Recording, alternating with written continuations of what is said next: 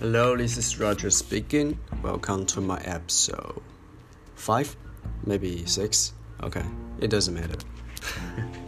Let's start it. 今天没有什么特别想分享的主题，就来随性分享好了。在开始之前，就想讲一个故事，就是今天上班的时候，有一件让我非常感动的事情。就是我一直很努力在培养的一个，算是我同事吧，就是比我晚进来公司的后辈。那他是个年轻的大学生，就是刚毕业，准备要毕业了，现在这边找打工。一开始会用他，只是觉得他有一个不服输的精神，然后很认真。对，是我自己面试进来的。嗯。我不是老板啊，我是代替老板去面试他。那我觉得他有一种态度，我很喜欢，就是一种不服输、进取的态度。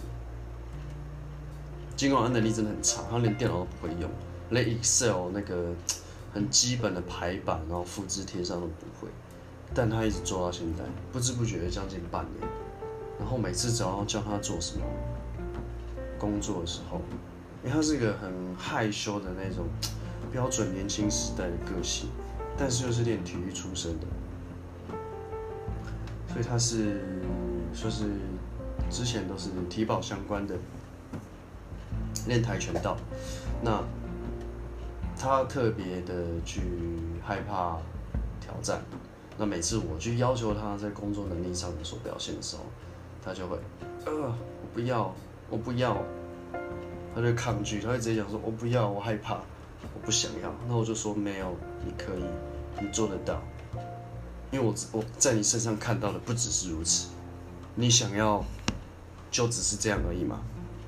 我问过他很多次，他最后他都会跟我讲说，他不想要。我说对，那如果你不想要，你就是要去尝试，你就是要让自己去不舒服，你就是要让自己去突破你害怕的。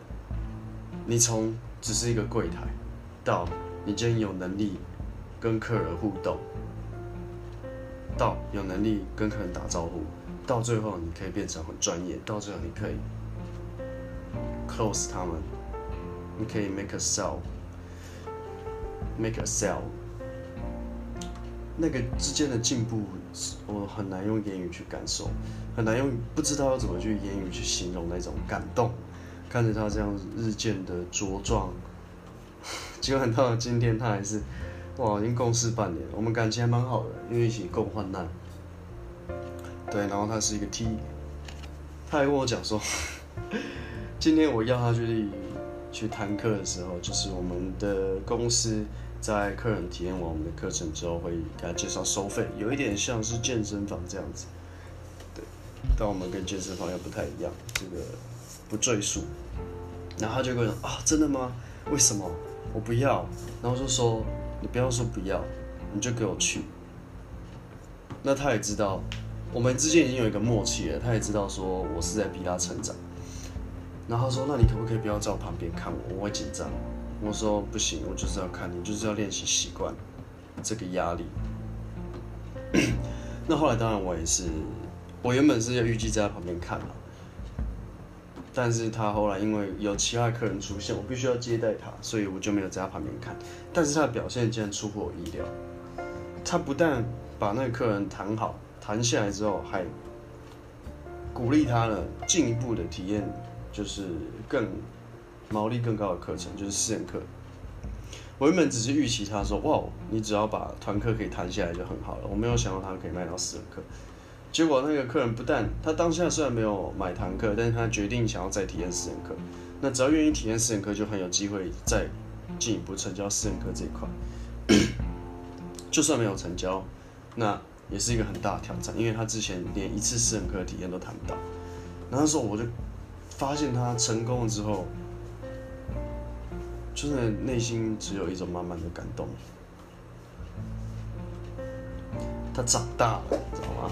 就是我跟他说了这么的多，这么多次的尝试，然后我们经过不停不停的一次又一次的互动，然后他看着他面对挫折，被客人不礼貌的攻击，被冷嘲热讽，然后他跟我讲说他很受挫，但是他又重新再站起来，一直让我很欣赏一点就是，不论他再怎么爱抱怨，或者是说他再怎么爱逃避，跟我打哈哈嘻嘻哈哈，但是挑战来的时候，我叫他去行动的时候，他就是会去做，而且他一做就是要把事情做好。那这个态度真的我让我非常的欣赏，所以我其实自己在身上也在他的身上学到了很多。那看到他今天有这样的表现跟进步，其实是我意料之中。然后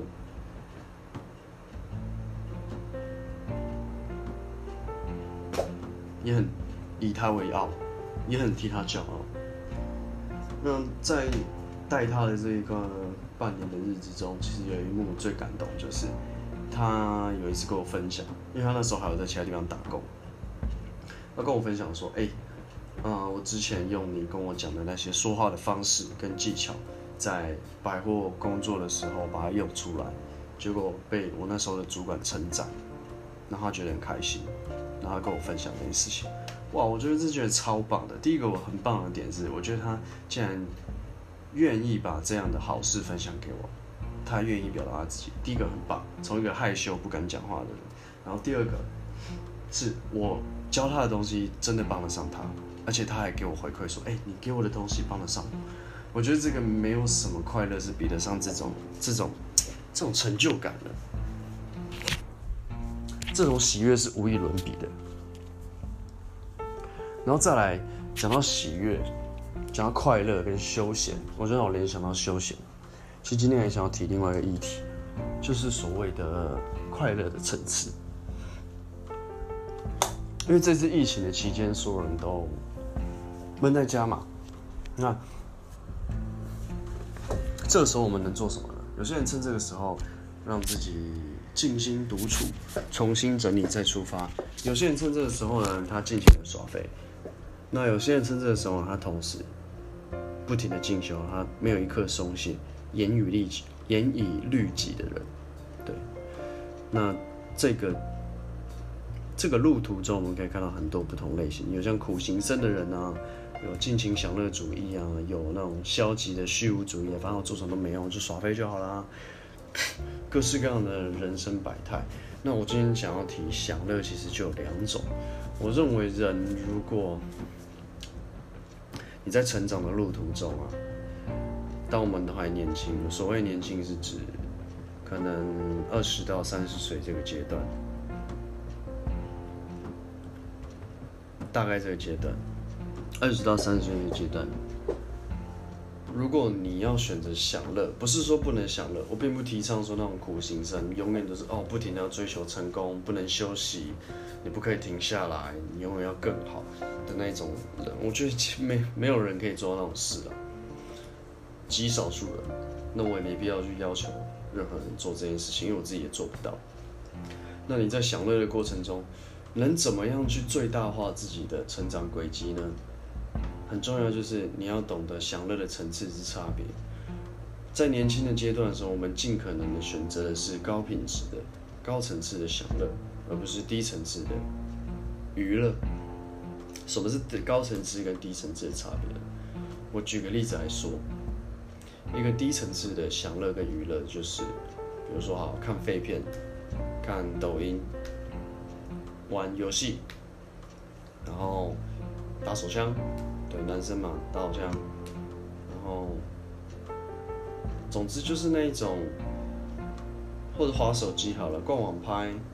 那种比较，它可以让你快速的得到满足，我这也要认真的定义一下，不然会觉得很偏见。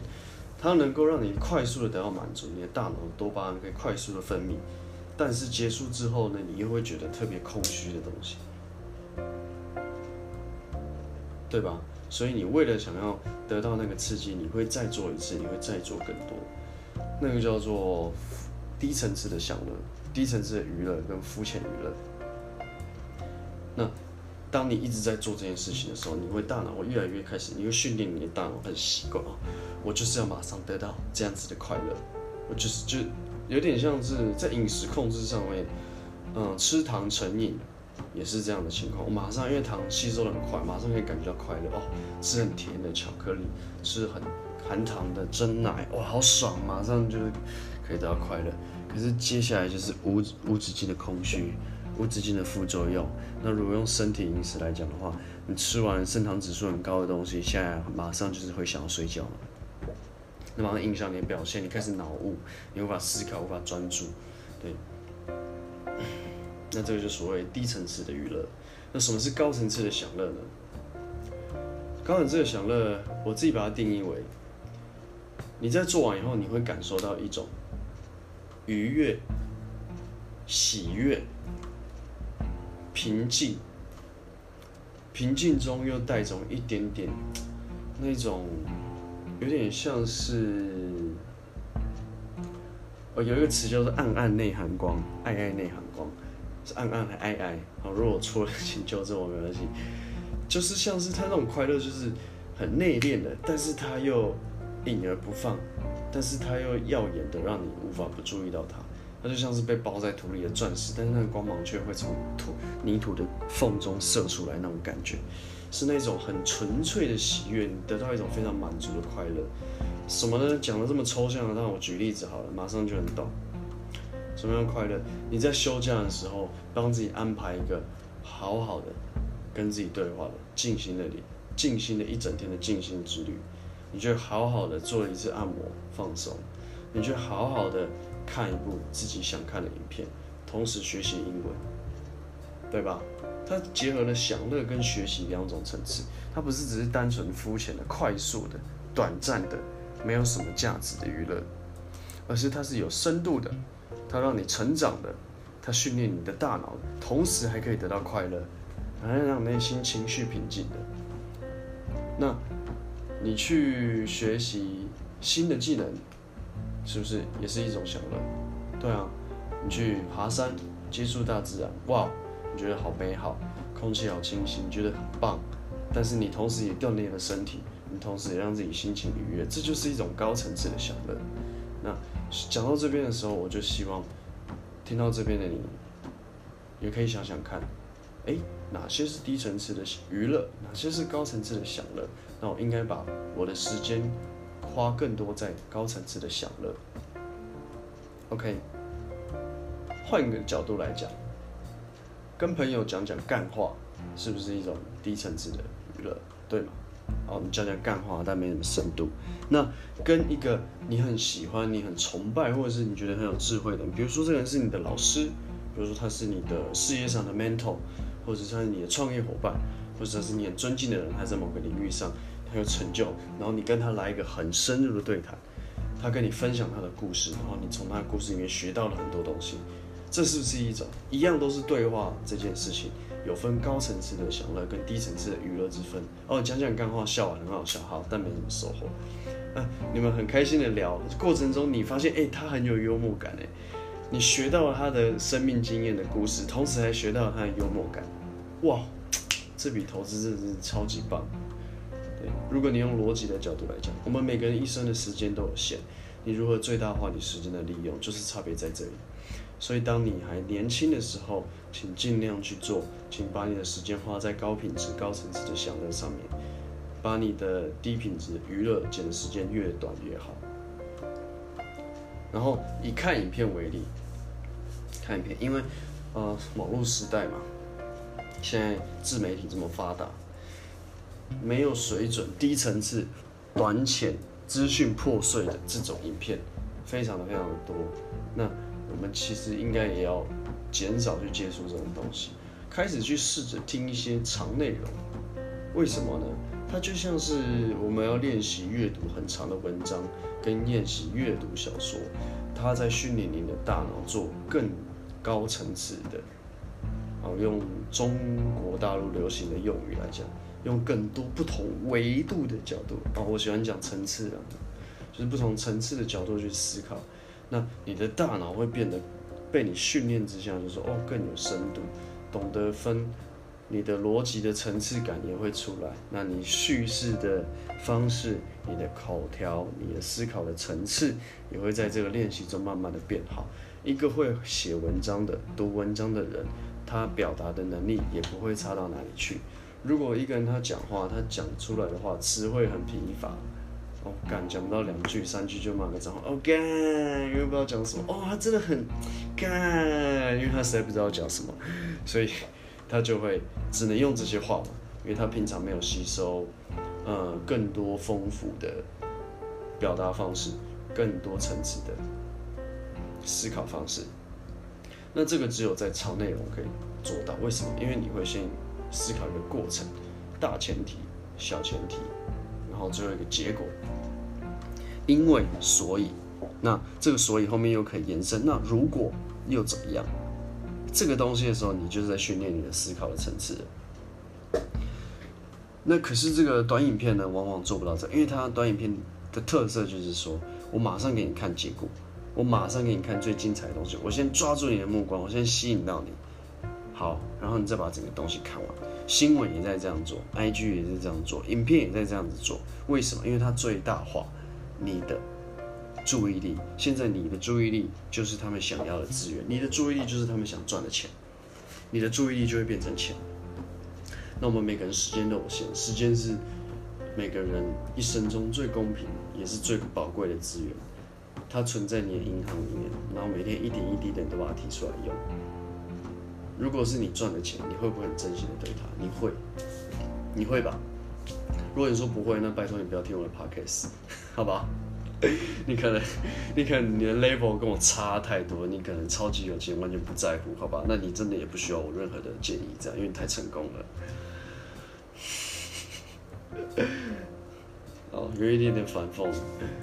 那回到这里，时间既然是资源，所以。大家无止境的、尽可能所能，就是想用这些东西来抓住你的眼球，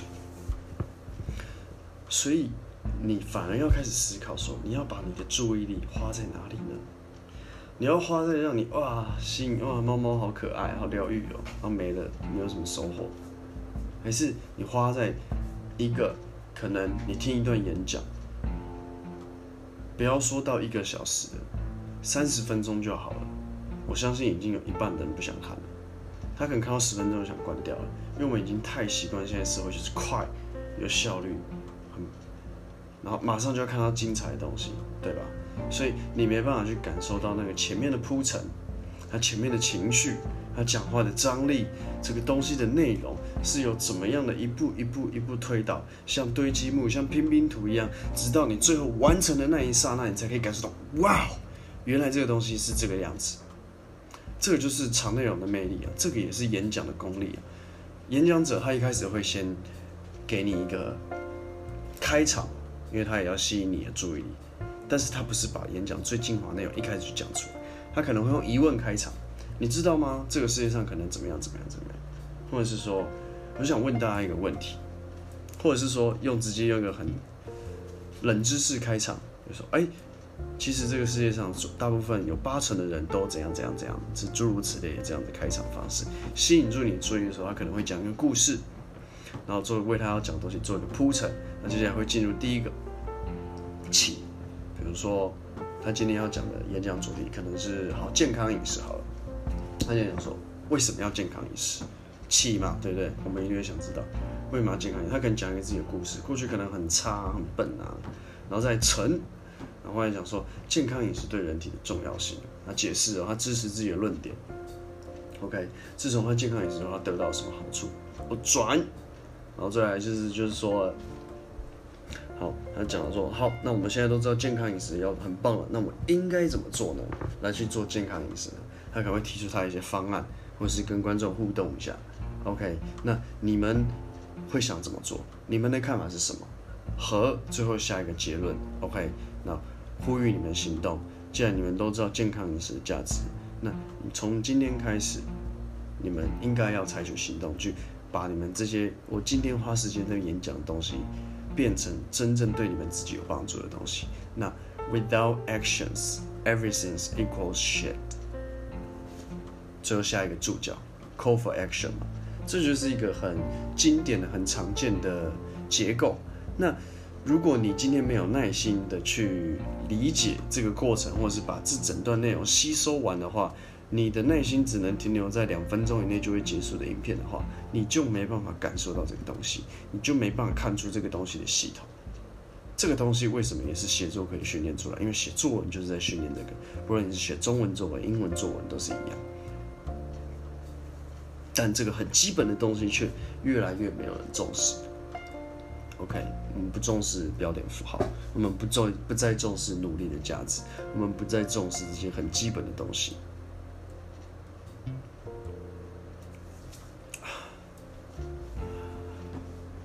今天，今天也其实也上完了一堂，上完了拳击教练课。那我学了一个拳击教练，他教法是非常老派的，他是那种基本功，每堂课都会先给你做个半小时、一小时那一种。可能你整整半个小时、一个小时都在做一个动作，你可以想象吗？就有点像是。嗯，就有点像是你妈要你去洗碗，然后你整整一个小时都只能在那边一直洗碗，一直洗碗，一直洗碗，因为你要学会怎么样洗碗才是最有效率的，好吧？如果你不做家事，那就像是你学骑车好了，对不对？你整整一个小时都在学怎么牵车，然后你学完怎么牵车的时候，才能开始学怎么发动，怎么吹油门。就有点像是这种感觉，所以我整整一个小时都在练基本的步伐、协调性，基本的步伐、协调性，基本步伐、协调性。到第二堂课的时候才开始学到怎么出拳，然后到了第十堂课的时候，我都还在出刺拳，都是一直在练那个刺拳。那这个东西就是它基本功的重要性。当然，中途你也会怀疑说，我一直练这个到底有效吗？直到有一次对打的时候，嘣！突然发现，我对手完全挡不住我的刺拳。他说：“哎呀，你刺拳怎么这么快？”然后说：“有吗？我不这样觉得，因为我只是把之前那时候累积的成果，在今天这一瞬间短短两分钟对打把它发挥出来。可是如果你没有前面那好几个小时、十几个小时都一直在练一个东西，你是没办法做到这件事情的。这个就是努力的价值。”这个就是努力的结晶。我真的很喜欢，就是最近越来越喜欢武术这个东西，也越来越喜欢格斗、武术、拳击，我觉得都一样。它跟之前在学社交的时候也是一样，它没有办法，它没有办法速成，它没有办法一触可及的，它是需要你的。时间、空间、努力跟用心，慢慢的一点一滴的累积，而且它都是由外而内，最后走进自己的内心。你看哦，我以练拳击为例好了，你今天你能控制你的对手多强吗？没办法。能控制你的对手要怎么打你吗？没办法。你能选择你对手好，或许可能可以，但最后你能做的是什么？把自己的技术一点一滴的打磨到最好，把自己的弱点克服。克拒、克服自己恐惧的心态，我明明就可以做得很好，可是我只要一上场，我就都紧张到我的什么都做不出来。那你要怎么做？你要克服的不是技术，而是心情的。那时候在练习社交的时候也是，我练习跟陌生人搭讪的时候，哇，好紧张，大家都觉得我好干，我就跟陌生人讲话，不觉得是怪人吗？干，我就跟陌生女生讲话，不是觉得我是变态？好紧张，就身边紧张，自己在紧张个半个小时，不敢上前说一句话。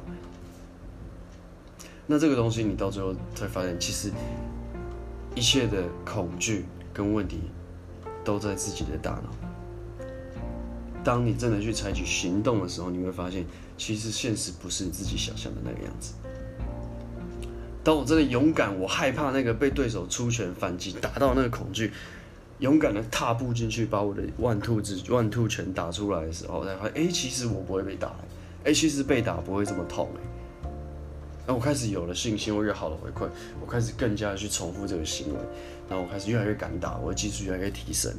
那这点放在在那时候社交练习的事上，哎，我发现其实去跟陌生人攀谈没有那么可怕，哎，然后我发现其实我只要呃有做到我大方自然，然后微笑，其实大家都会给我很好的回应，哎，其实不会有人觉得我被打扰，甚至还有人很喜欢我跟他聊天，呢，慢慢的一点一滴，我的自信培养起来了。我社交能力培养起来了，我的勇气也培养起来了。勇气就是一个突破自己未知的过程。那最后今天讲到这边，想要用一个，我想要用一个海豹部队的格言来做收尾。The only easy day was yesterday. OK, only easy day is yesterday. 应该 is 不是 was，sorry。唯一轻松的日子就是昨天，所以 always prepared, always be ready, always ready for the fight today. OK，你最唯一轻松的日子就是你的昨天。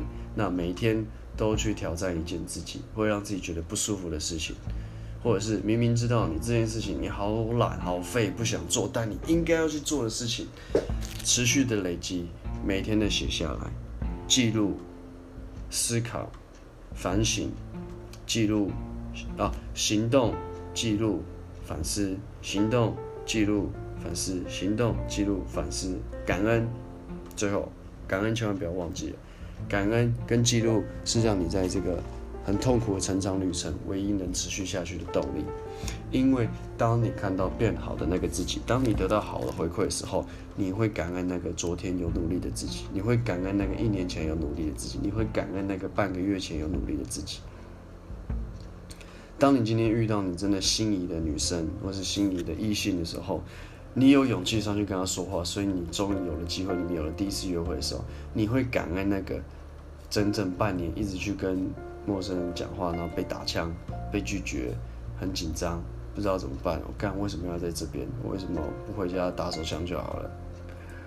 的那个自己，当你勇敢的跨出那一步，嘣，你去被打，你去流汗，你去流血，可有一天发现，看我变得好强，我可以打到别人。我发现有些人，很多人会觉得我很厉害。我以前我觉得我做不到，我现在做到了。你会感恩那个一整年流血流汗的自己。想象一下那个未来，然后用今天这句话做收尾。Only easy day is yesterday, so take action now. 今天 podcast 就到这边，See you.